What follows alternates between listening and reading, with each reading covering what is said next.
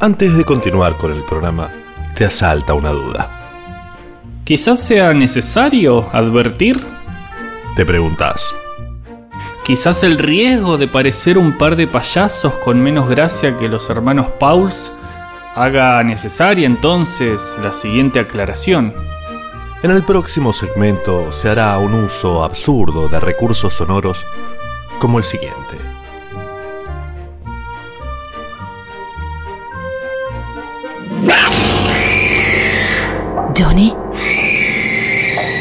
¿Eres tú, Johnny? Oh, Dios mío. O si no, como este otro.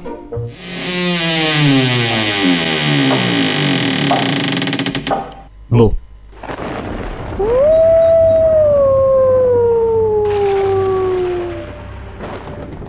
Corría el último mes del año 1476. Los bosques helados de Transilvania en la actual Rumanía exudaban un hálito mortecino que ocultaba la luna. En medio de la noche poblada de murciélagos, los pocos sobrevivientes de la batalla emprendían su marcha hacia Estambul. De las ancas de un corcel negro colgaba en un saco ensangrentado la cabeza sin vida del malvado, cruel y horroroso Vlad Tepes. Ni más ni menos que el verdadero conde Drácula.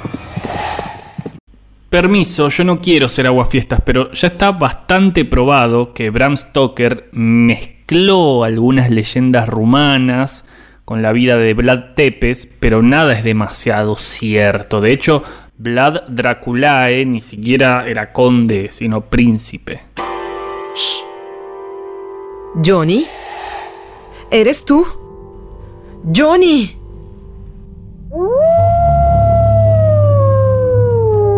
Su crueldad y su despiadado y refinado método de tortura le valieron el sobrenombre de Vlad, el empalador. Esta tortura ya se empleaba en la China imperial, pero él llegó a un sadismo insólito para que la agonía se prolongase horas o incluso días. Y le encantaba crear figuras geométricas con las orcas y estacar humanos desde el ano, la boca, la vagina o los ojos. La leyenda añade que una vez ordenó talar 5 kilómetros cuadrados de un bosque para empalar a 20.000 personas. Sus víctimas fueron soldados turcos y mercenarios, pero también nobles, campesinos, vagabundos, mujeres, niños, bebés y mascotas. Discúlpame que te corte el clima, ¿no? Pero lo que decís forma más parte de la leyenda que otra cosa. Hoy en Rumanía, Vlad III es una especie de héroe nacional que tiene colegios con su nombre, bustos en las plazas, estatuas. Tal era el terror que infundía la figura de Vlad Tepes, que su cabeza fue expuesta en las murallas de Estambul para tranquilizar a la población. Pero ¿qué fue lo que se hizo con el resto de su cuerpo? Ahí es cuando nace el mito del vampiro. Según la tradición, el cadáver decapitado de Vlad III fue llevado a escondidas por monjes ortodoxos al monasterio de Snagov, cerca de Bucarest. Allí se encuentra actualmente una lápida borrada, por órdenes del patriarca de la Iglesia Cristiana Ortodoxa, que lo consideraba un criminal. Pero el misterio llegó en 1933, cuando la tumba fue excavada y según algunas fuentes, solo se encontraron huesos de un caballo y un anillo de armas de Valaquia.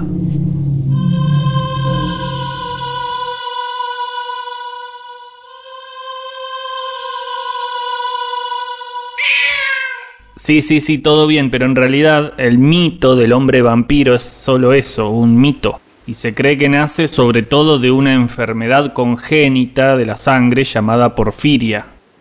De hecho, la mayoría de las características de los vampiros tienen una explicación en síntomas de la porfiria. La fotosensibilidad explicaría la nocturnidad de Drácula, la anemia, su palidez. la eritrodoncia, esos dientes rojos, la hipertricosis, las manos peludas y así. Y hay teorías que afirman que muchos médicos de aquellas épocas recomendaban sin ninguna base científica la ingesta de sangre como tratamiento, como paliativo. En fin, ¿qué digo? Que los vampiros, pobres almas, no eran más que enfermos y por lo general muy débiles.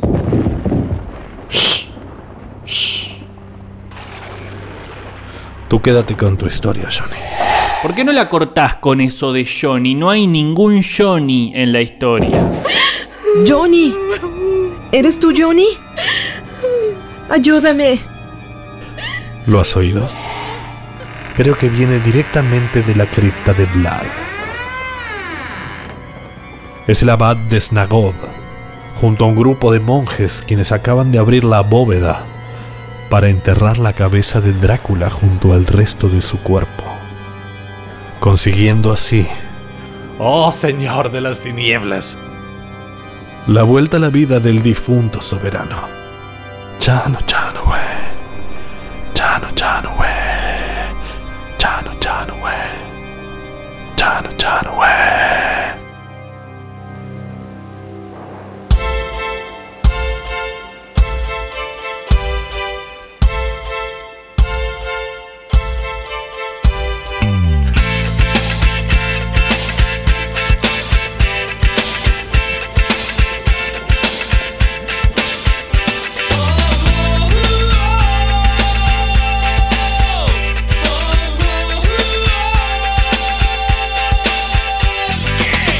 Si una noche de invierno, un viajero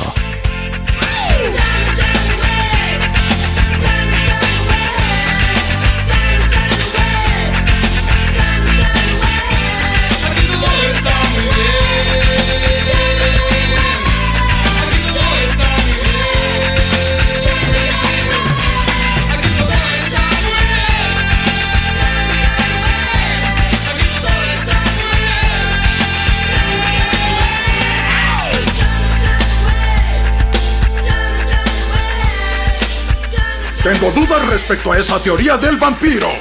Por Dios, ¿quién en toda Inglaterra, por más que usemos la imaginación, podría ser un vampiro? El conde Drácula.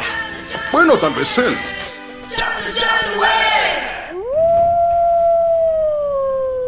Oh, conde Drácula, permítame presentarle al profesor Van Helsing de la Universidad de Londres. Es doctor en enfermedades raras, así como en teología y filosofía. Every time I look y ginecología. I love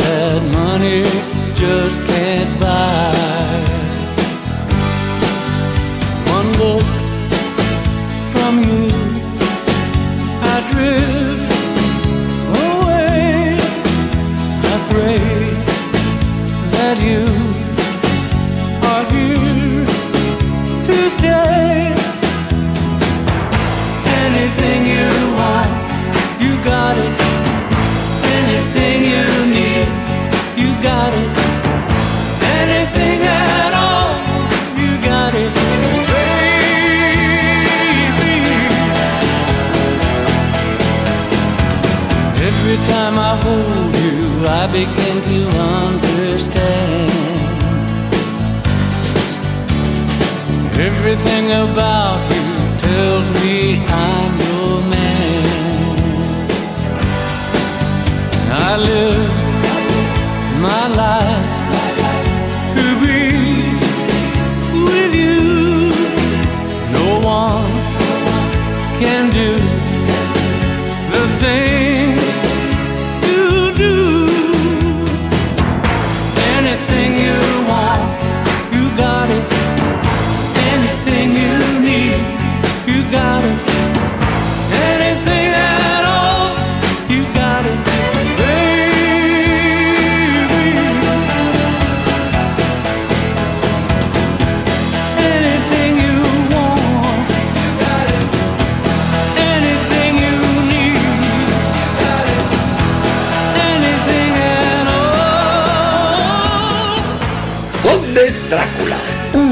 Usted desciende de Vlad, Temps, el primer Drácula, significa el empalador. Era un sanguinario carnicero que infligió innumerables torturas a los campesinos, cortándoles las manos y pies y sacándoles los ojos y luego empalándolos en picos de hierro. Creo que se lo merecían.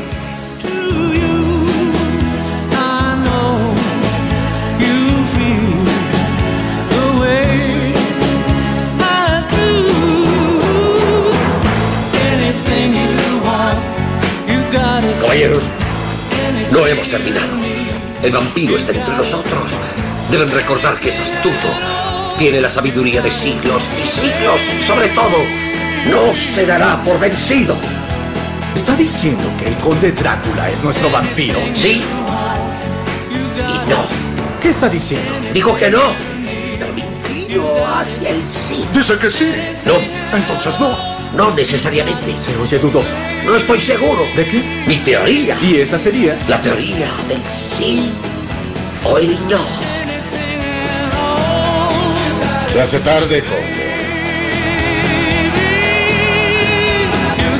Continuaremos esta conversación en otro momento.